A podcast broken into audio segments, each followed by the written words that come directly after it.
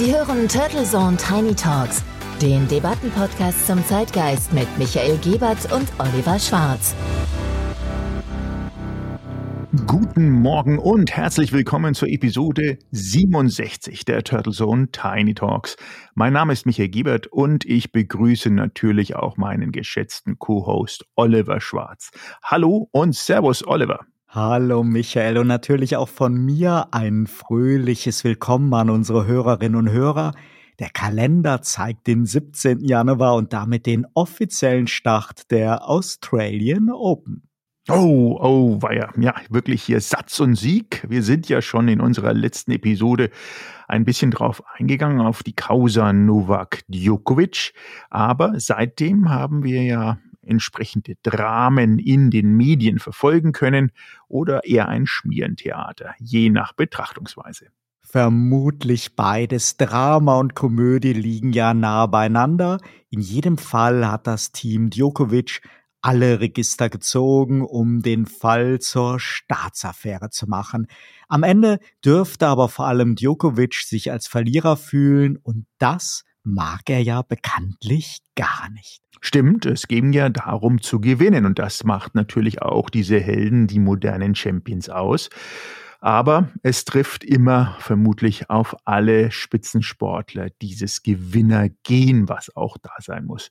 Wir haben ja letzte Woche versucht, ein wenig zu analysieren, warum der Weltranglistenerste ungeimpft und mit zweifelhaften Papieren nach Australien überhaupt eingereist ist.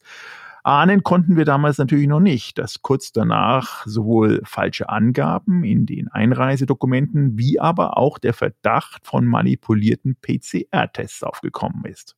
Ich finde das so traurig wie unnötig. Djokovic ist ein äußerst talentierter Tennisspieler. Ob er einen ebenso guten Sportsgeist hat, wird er schon lange immer wieder angezweifelt, aber Ehrgeiz und Siegeswillen gehören in der Tat dazu und sollten ihm auch nicht vorgeworfen werden. Aber der Stempel Egozentriker, der bleibt wohl an ihm haften und ist ja auch nicht neu. Die grenzwertige Operette, die seine Familie nun aufgeführt hat mit dem Versuch, die australischen Behörden als serbienfeindlich zu verorten und Djokovic als Märtyrer darzustellen, ist natürlich völlig daneben. Da hat sich der ganze Clan samt Management mehr als verrannt und das wird ihrem Jesus auch nicht helfen. Ja, das ist auf jeden Fall sehr, sehr verworren. Und ich zumindest habe äh, so einen Fall, wie ich mich jetzt äh, versuche zurückzuerinnern, noch nie gehabt. Aussage stehen hier gegen Aussage. Ist denn auszuschließen, dass Novak Djokovic in bester Absicht und mit der Sicherheit einer Sondergenehmigung nach Australien geflogen ist? Und als Star wird er sich ja auch dann auf sein Management-Team und die Entourage verlassen haben. Gute Frage. Ich bin weder ein Freund von der gottähnlichen Verklärung von Spitzensportlern noch von der Vermischung von privaten Charakterzügen und sportlichen Leistungen. Natürlich kann niemand die Fans zwingen, ihn zu lieben, aber das von vielen Reporterkollegen vorausgesagte Five-Konzert von Fans bei seinen kommenden Auftritten wäre, glaube ich, unfair und dumm. Genauso dumm wie der Plan, ungeimpft und mit zweifelhaften Dokumenten zu den Australian Open zu reisen. Man kann ihm sicher eine Rücksichtslosigkeit gegenüber seinen Mitspielern vorwerfen, ein möglicher Betrug, hat aber keine sportliche Natur, sondern betrifft die Einreiseformalien was es nicht besser macht, aber man sollte das schon trennen. Wir haben etwas vereinfacht drei handelnde Parteien. Djokovic ist vielleicht nicht unbedingt ein klassischer Querdenker, aber doch Anhänger allerlei merkwürdiger Mythen und Gurus. Damit liegt natürlich nahe, dass er jede Gelegenheit nutzt, um eine von ihm ja abgelehnte Covid-Impfung zu vermeiden und sich mit Sondergenehmigung und Promi-Bonus durchzuwursteln. Da wird seine Entouragenfamilie sicherlich einiges mit dazu beigetragen haben. Dann haben wir den Turnierveranstalter Tennis Australia. Hier würde ich mich nicht wundern, wenn es noch zu Rücktritten kommt. Es ist recht naheliegend, dass man die Nummer eins unbedingt dabei haben wollte. Und entsprechend Strippen gezogen hat. Das ist im Spitzensport ja nicht ungewöhnlich und könnte bei uns vielleicht mit dem DFB bei einer WM genauso passieren. Sportfunktionäre verlieren einfach schnell den Boden von Realität und Verhältnismäßigkeit und nutzen dann gerne Beziehungen, um Türen zu öffnen. Aber auch Australien ist föderal strukturiert und eine Sonderregelung zur Teilnahme an einem Turnier bedeutet halt nicht, dass deswegen die Einreiseregeln komplett ausgehebelt sind.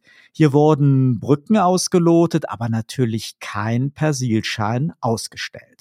Wenn nun die Anmeldefrist und die Deadline zur Vorlage aller Unterlagen am 10. Dezember ausgelaufen ist und Djokovic sich nun auf einen positiven PCR-Test vom 16. Dezember beruft, der laut Medienvorwürfen vielleicht sogar erst vom 26. Dezember stammt und eventuell sogar manipuliert ist, dann kann man den australischen Grenzbehörden sicher wenig Engstirnigkeit vorwerfen. Die vom Richter anschließend beanstandete Behandlung Djokovic, die steht da wirklich auf einem anderen Blatt Papier und dass Djokovic bei der Einreise falsche Angaben auf dem Formular vorgelegt hat, stützt eher das Vorgehen der Behörden. Auch jedem Star und Promi ist klar, dass man sich zwar alles vom Team abnehmen lassen kann, aber die Verantwortung für unterschriebene Dokumente, die bleibt. Das kennen wir ja auch von Steuererklärungen. Uli Hoeneß und nicht sein Steuerberater sind schließlich auch damals in die JVA eingefahren. Und im Fall Djokovic waren die Angaben wirklich offensichtlich bewusst falsch. Denn entgegen allen Medienberichten geht es ja nicht nur um einen Trainingsabstecher nach Spanien. Fakt ist, dass sein relevanter Wohnsitz Monaco ist und er insgesamt drei weitere Länder in den 14 Tagen vor dem Flug nach Melbourne bereist hat. Da wird die Luft dann schon ziemlich dünn, wenn man sich auf einen dummen Fehler der Managerin berufen will.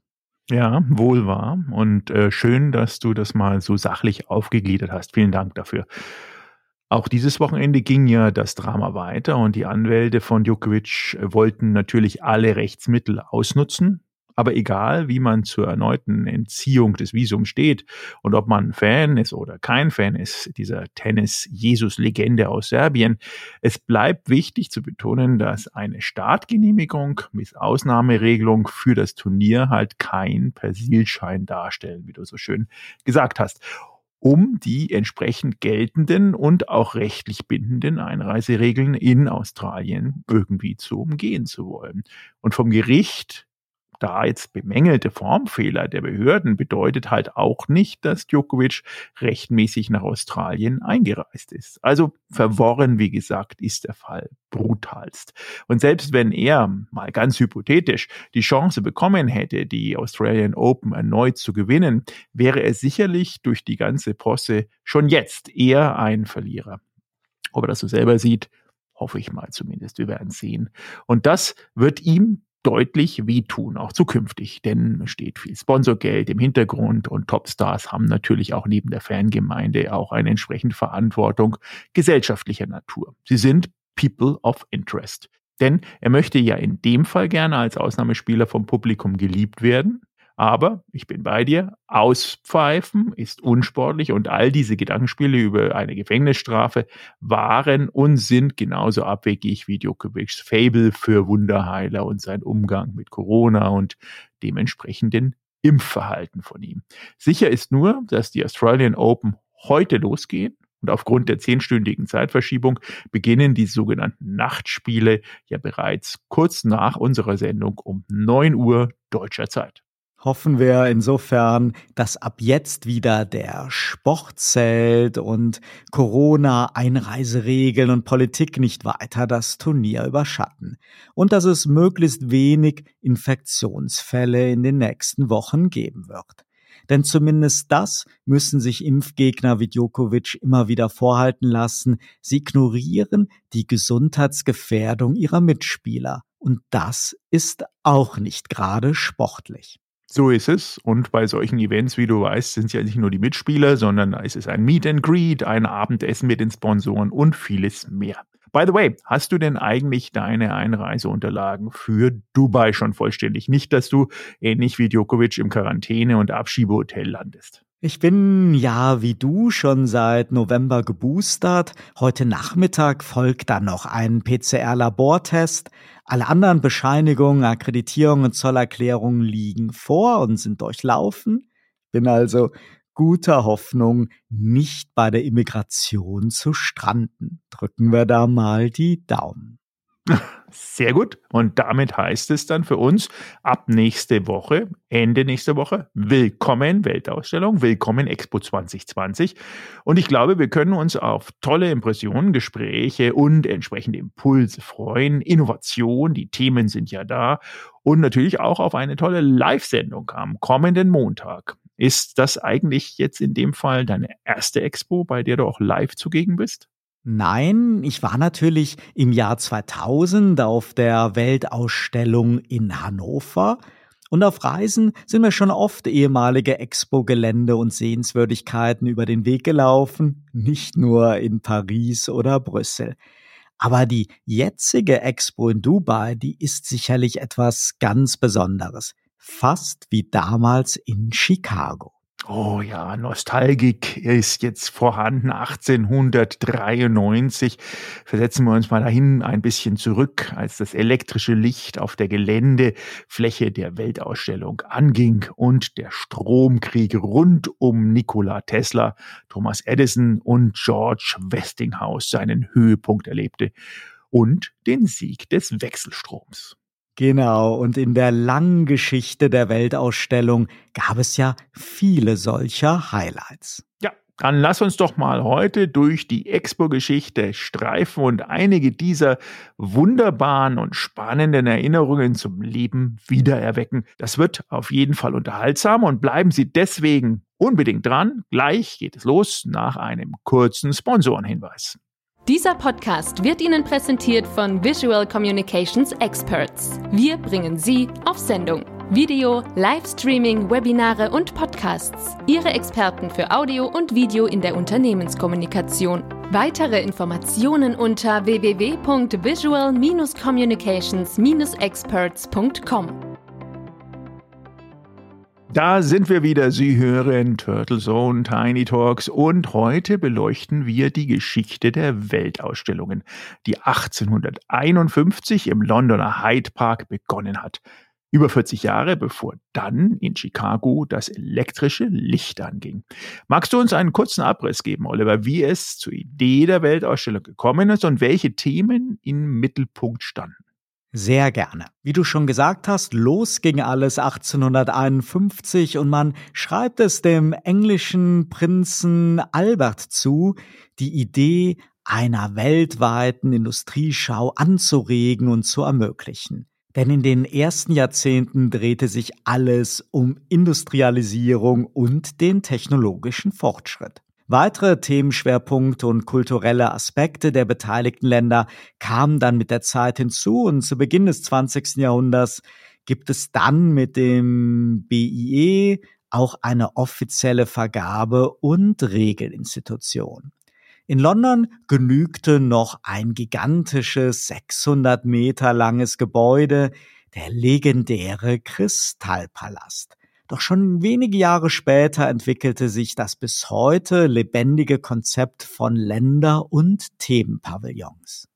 Die ursprüngliche Idee der Weltausstellung kann man vielleicht mit der heutigen Industriemesse in Hannover vergleichen. Es ging um Exportgeschäfte für Maschinen und Technologien, aber natürlich auch um einen Wettstreit der Leistungsfähigkeit und durch die wechselnden Ausrichterländer bekam die Idee der Expo ja ihren ganz besonderen Charme. Und neben Innovationen, die anschließend die Welt erobern sollten, prägten auch immer besondere Gebäude die Erinnerung an die Weltausstellung, wie 1869 der Eiffelturm in Paris oder 1958 das Atomium in Brüssel. Das Neuartige an der Expo-Idee gegenüber schließlich schon im 18. Jahrhundert stattfindenden Messen war, dass es nicht um den Handel, also den Verkauf vor Ort ging, sondern um das Vorstellen von Innovation. Die Weltausstellung 1883 in Chicago haben wir ja schon im Kontext des Wettstreits um die elektrische Beleuchtung angeteasert. Das wird auch sehr, sehr schön im Kinofilm Edison aufgegriffen. Man muss sich das einmal vorstellen, wenn plötzlich vor tausenden Besuchern aus der ganzen Welt ein Expo-Gelände von endlosen elektrischen Birnen beleuchtet wird. Sicherlich ein äußerst wegweisendes Erlebnis zur damaligen Zeit. Aber auch in Europa war das 19. Jahrhundert geprägt von der Begeisterung für Technik und Wissenschaft und dieser Fortschritt war auch immer mit Nationalstolz verbunden und mit dem Wunsch, diese Errungenschaften weltweit zu exportieren. Vielleicht auch eine Form des Kolonialismus. Daher war es sicher auch kein Wunder, dass die erste Weltausstellung in London auch alles bisher Dagewesene in den Schatten stellen sollte, was auch gelungen ist. Und diese Mischung aus Faszination und Gigantomanie erleben wir am Ende bis heute. Auch die Expo in Dubai ist die größte Show der Welt. Nach der ersten Weltausstellung damals in London gab es geradezu eine Flut von ähnlichen Veranstaltungen, denn der Welthandel und die Industrialisierung boomte. Die heutige offizielle Liste aller bisherigen echten Weltausstellungen hat das BIE erst nachträglich erstellt. In den Anfangsjahren gab es unter dem damals ungeschützten Begriff jede Menge an Leistungsschauen und Spezialausstellungen, witzigerweise teilweise auch in Verknüpfung mit den Olympischen Spielen. Heute ist der zeitliche Abstand zwischen den Weltausstellungen viel, viel größer, nicht zuletzt auch wegen der riesigen Kosten. Nach Hannover im Jahr 2000 folgte Shanghai erst zehn Jahre später, Madrid dann 2015 und in Dubai erleben wir ja wegen Corona die eigentliche Expo 2020. Wenn Osaka 2025 stattfindet, haben wir wieder einen Fünf-Jahres-Rhythmus. Ja, also ich bin auf jeden Fall schon wirklich gespannt, wie Flitzebogen. Allerdings muss ich sagen, die Entwicklung der Weltausstellung, zumindest mir, kommt in den letzten drei Jahrzehnten so ein bisschen wie ein Paradox vor. Denn je stärker die Welt sich ja vernetzt, je weiter die technologisch, ökonomisch und bisweilen auch die kulturellen Globalisierung voranschreitet, desto weniger bedeutsam erscheinen diese klassischen Träger und Symbole des globalen Güter- und Ideenaustauschs. Also diese, dieser Urgedanke, den du auch erwähnt hast, einer Weltausstellung. Es ist, als habe die, die, diese dramatische Beschleunigung des umfassenden elektronisch-visuellen Medialitätsrausches die klassischen Medien der lokalen Schau in diesem Weltmaßstab eigentümlich unterwertet.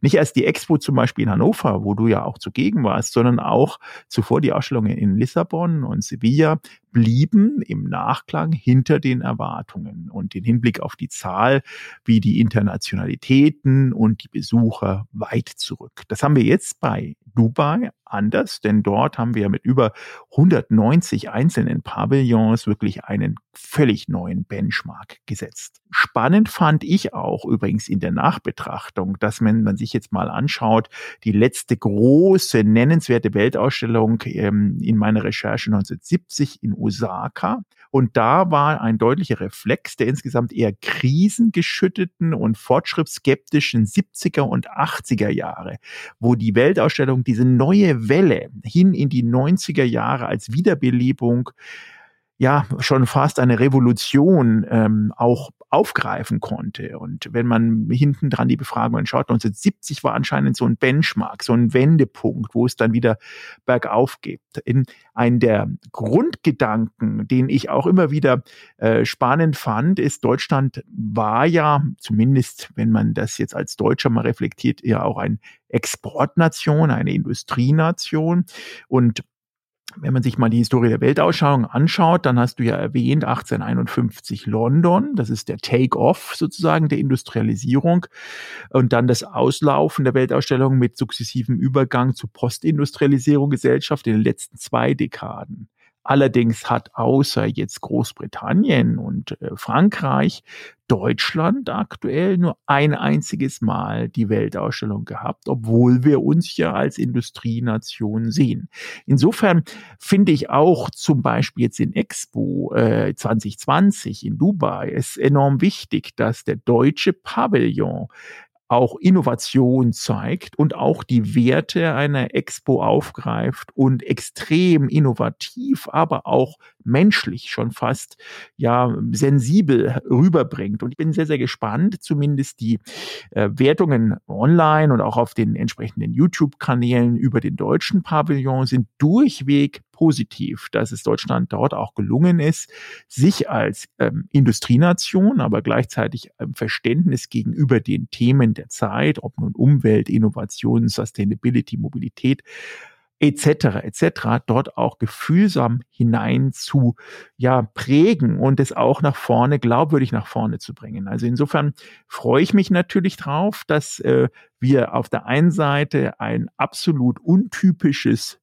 Land wie die UAE, in dem Fall Dubai, als Kernland dieses Aufrufs äh, für eine Weltausstellung sehen und gleichzeitig aber auch eine wirklich, wie du sagst, eine Show des, ähm, zumindest der nächsten fünf Jahre, weil sie alle fünf Jahre ist, eine Show des Jahrhunderts und des aufkommenden neuen Jahrtausends zu sehen.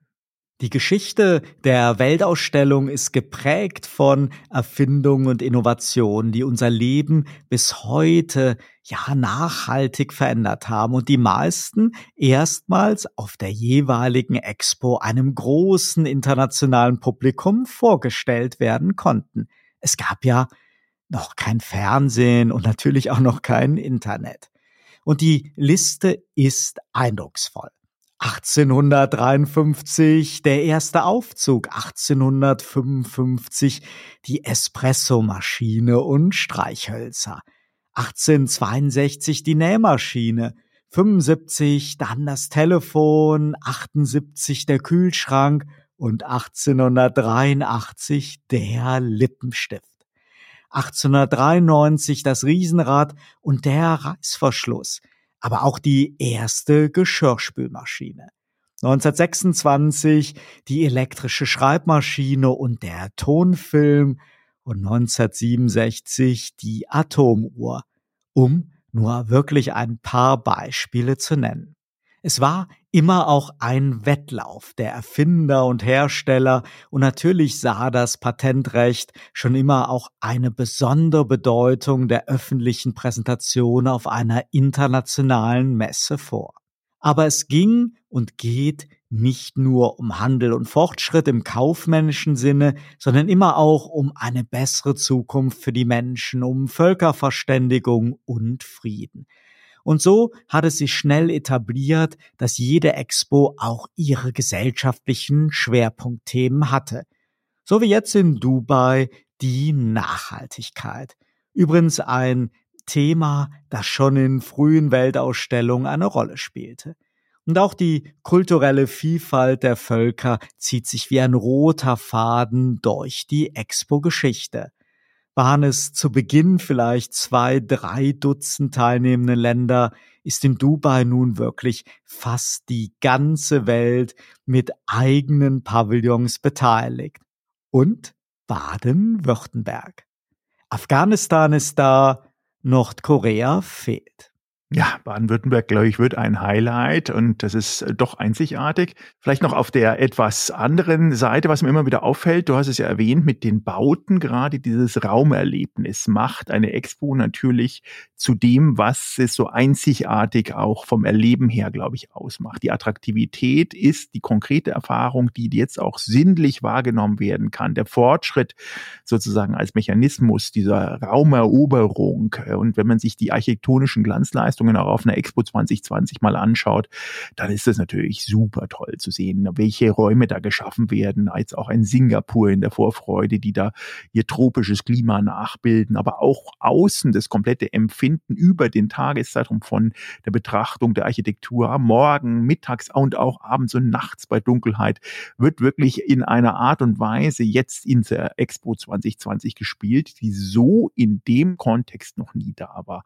Und diese Rhetorik historischen Beschwörungen der Zukunft, du hattest ja diese Highlights auch in einer Innovationsskala mal erwähnt, vom Lippenstift bis zur Espressomaschine, ja, äh, diese historische Beschwörung, gleichzeitig auch die Einkleidung in die entsprechenden architektonischen Gewänder, glaube ich, ist für mich zumindest der Kontext, der das so prickelt macht. Denn diese Erfahrungen ähm, und die technologische Bewusstseinsebene kann man natürlich dadurch viel mehr bekommen, auch im Kontext einer globalen, wirklich in dem Fall auch Menschgemeinschaft. Alle zusammen, die dieses äh, Thema als quasi gemeinsames, großes, globales Fachpublikum sich anschauen, diesen Zirkus Weltausstellung und sich damit auch in einer Art breiten Öffentlichkeit wie einer Art Magnet der modernen Industrienationen als Transformationsriemen sozusagen zeigen und auch fühlen und diese Anpassung an moderne Themen, wie du es erwähnt hast, Sustainability, Mobilität, Umwelt, Nachhaltigkeit auch zentral als Aspekt behalten, ohne natürlich in dem Fall, muss man ganz klar sagen, das Thema Unterhaltung und Vergnügen mit zu kombinieren. Also diese Kombination aus Verhalten, Vergnügen, Unterhaltung, aber auch der Wichtigkeit der Themen macht die Weltausstellung, die wir dort erleben werden, glaube ich, nochmal zu was ganz, ganz Besonderem. Das hast du ganz gut auf den Punkt gebracht. Wenn es um die Gebäude geht, ja, dann hat die Medaille natürlich immer zwei Seiten. Ähnlich wie bei Olympischen Spielen werden riesige Investitionen für eine Weltausstellung benötigt. Und es bleibt immer die Frage der Nachhaltigkeit und Anschlussnutzung der Gelände, der Infrastruktur und der Pavillons. Das gelingt mal besser, mal schlechter, und natürlich bleiben Highlights wie der Eiffelturm, aber es gibt auch Gegenbeispiele mit Pavillonruinen oder vor sich hinrottender Infrastruktur. Aber das Bewusstsein ist schon länger da, dass Nachnutzungskonzepte wichtig sind und es auch keine wirklich gute Idee ist, aufwendige Pavillons nach wenigen Monaten zu zerstören ob man diese vor Ort oder an anderer Stelle weiter nutzen kann oder eine nachhaltige Planung hat, diese dann demontiert und eine Wiederverwendung von Materialien anstrebt, ist allerdings umstritten.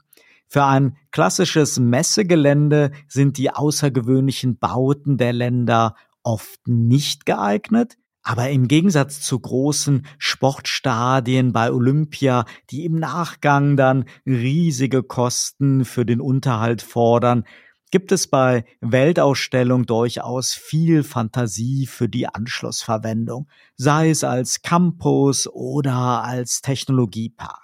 Auch in Dubai wird es sicher darauf ankommen, wie stark das Emirat weiter boomt dann sollte das Nachhaltigkeitskonzept aufgehen. Immerhin wurden fast neun Milliarden in die Expo investiert.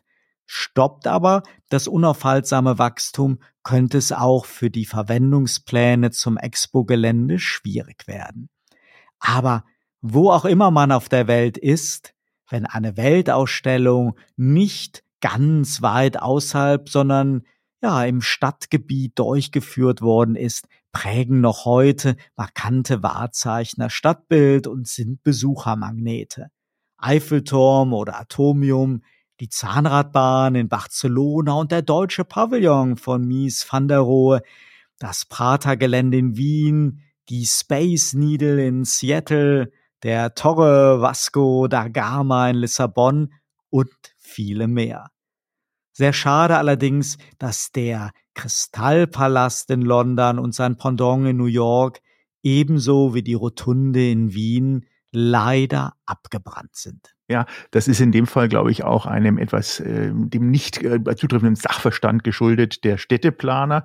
Äh, was mich auch noch fasziniert hat in dem Zusammenhang Expo ist, dass das ja seit 1928 von einem zentralen ähm, institutionellen ja, Institut, das nennt sich Bureau International de Exposition, ähm, gemanagt wird. Die sitzen in Paris und die haben das Ziel, die Expo mit einer Charter auszustatten und sozusagen mit einem organisatorischen organisatorischen äh, Rahmen und vergibt auch die Expos und bezahlt wird das Ganze von in aktuell 163 Mitgliedsländern, die dafür aufkommen, dass unter anderem auch ganz klar geregelt ist, ähm, was zu tun ist, im Abbau, in der Wiederverwertung, aber auch in der Benutzung von Materialien bei den entsprechenden, ja, in, in, manchmal temporären, aber auch langfristig geplanten Pavillons.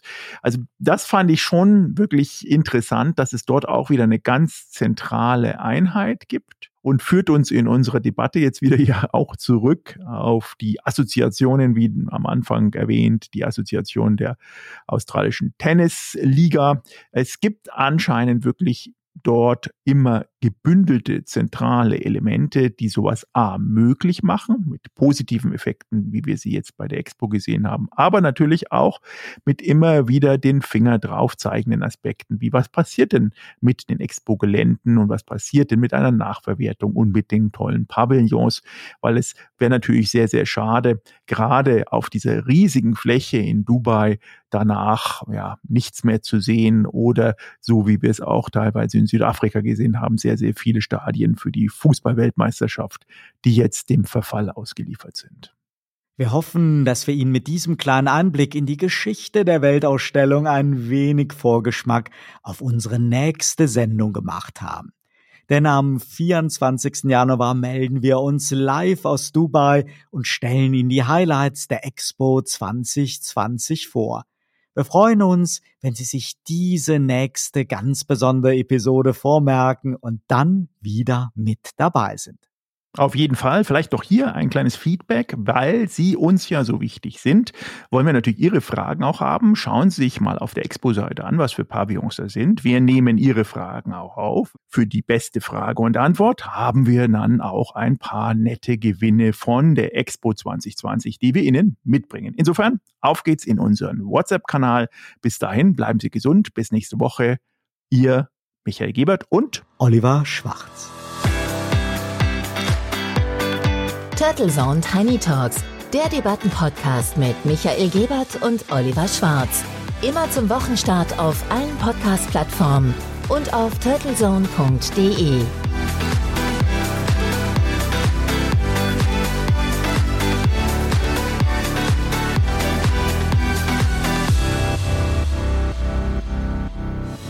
Für Werbung in diesem Podcast oder eine Sponsoring-Partnerschaft wenden Sie sich bitte an Turtle Media unter 0721 977 907 15. I'm a big fan of the expo here in Dubai. My very first expo was the one in Germany. Uh, in 2000 in Hanover, I was one of the ambassadors, but I was dying to come. So finally, two days ago, I went to see the pavilion of Germany. I went to see the pavilion of the UAE. What I find is so amazing is the diversity. You know, every pavilion, every country has a different message, uh, but most importantly, it's it's all together.